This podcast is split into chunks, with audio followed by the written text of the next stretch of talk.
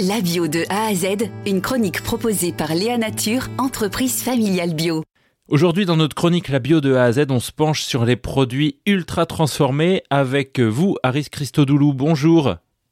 Bonjour. Vous êtes le fondateur de l'application SIGA, SIGA qui a 4 euh, ans d'existence et qui permet de détecter ces produits que nous risquons de manger. Je dis risqués car ils ont un impact notable sur notre santé.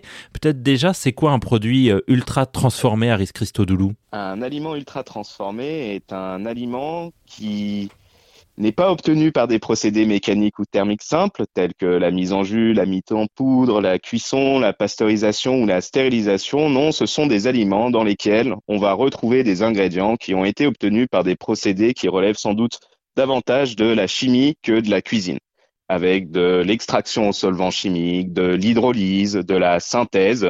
C'est ce qu'on va appeler des marqueurs d'ultra-transformation, donc les ingrédients qui ont subi ce type de procédé assez drastique et qui donc, retrouvés dans un aliment, vont le qualifier de ultra transformé. Et pourquoi ils sont risqués? Alors aujourd'hui, ce que l'on observe dans les études épidémiologiques, c'est que la forte consommation, ou du moins même la consommation d'aliments ultra transformés, est associée à un certain nombre euh, de risques de développer de manière accrue des maladies chroniques. Donc plus 10% d'aliments ultra transformés consommés, c'est plus 12% de risque de cancer, plus 14% de risque de maladie cardiovasculaire, plus 18% de risque de diabète de type 2, etc.. Aujourd'hui, on en est rendu à plus de 100 études épidémiologiques menées dans le monde entier sur différentes populations, différents organes et maladies.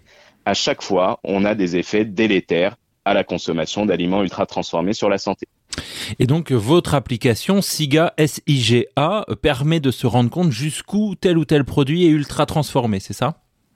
Alors l'application, effectivement, va vous permettre dans les rayons, surtout dans les placards, de scanner vos produits, de pouvoir obtenir une information sur le niveau de transformation de cet aliment. Est-il pas transformé, peu transformé, transformé caractérisé par l'ajout d'ingrédients culinaires gras, succès, ou ultra transformé, caractérisé par la présence de marqueurs d'ultra transformation. Donc avec cette application, vous serez en mesure non seulement de scanner des produits pour vous voir proposer des alternatives qui seraient moins transformées, ou également parcourir un catalogue avec plus de 130 catégories pour directement identifier les articles les plus vertueux. Alors nous, dans notre chronique La Bio de A à Z, forcément, on parle de l'alimentation bio. Le label bio n'interdit pas en tant que tel euh, les produits ultra transformés. On n'est pas obligé euh, d'éviter d'être un produit ultra transformé pour avoir un label bio. Pour autant, on voit un lien qui existe entre les deux, c'est-à-dire qu'il y a moins de produits ultra transformés d'une manière générale parmi euh, les produits bio qu'on peut acheter. Alors, le bio n'est pas épargné par le sujet de l'ultra transformation malheureusement. Néanmoins, on observera qu'effectivement, il y a moins d'aliments en proportion ultra transformés dans les assortiments du bio. On est à peu près à 70% en, dans le conventionnel, on va descendre à 53% lorsqu'on observe le bio et moins de 50% lorsqu'on va être dans les rayons des magasins spécialisés.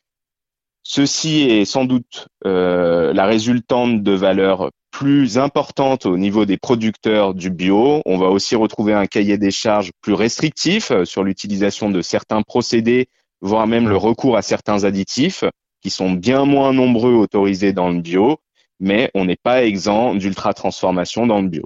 Eh bien, merci beaucoup Aris Christodoulou. Je le rappelle, vous êtes le fondateur de cette application SIGA, S-I-G-A. On peut bien sûr retrouver sur Internet assez facilement les informations concernant votre application euh, qui, vous le disiez, a donc euh, déjà été euh, téléchargée 500 000 fois, ce qui est quand même très conséquent et ce qui a permis probablement de changer les habitudes alimentaires de pas mal de monde. Merci beaucoup Aris Christodoulou pour cet entretien sur RZN. Merci à vous. Léa Nature, fabricant français de produits bio en alimentation et cosmétiques, bénéfiques pour la santé et respectueux de la planète.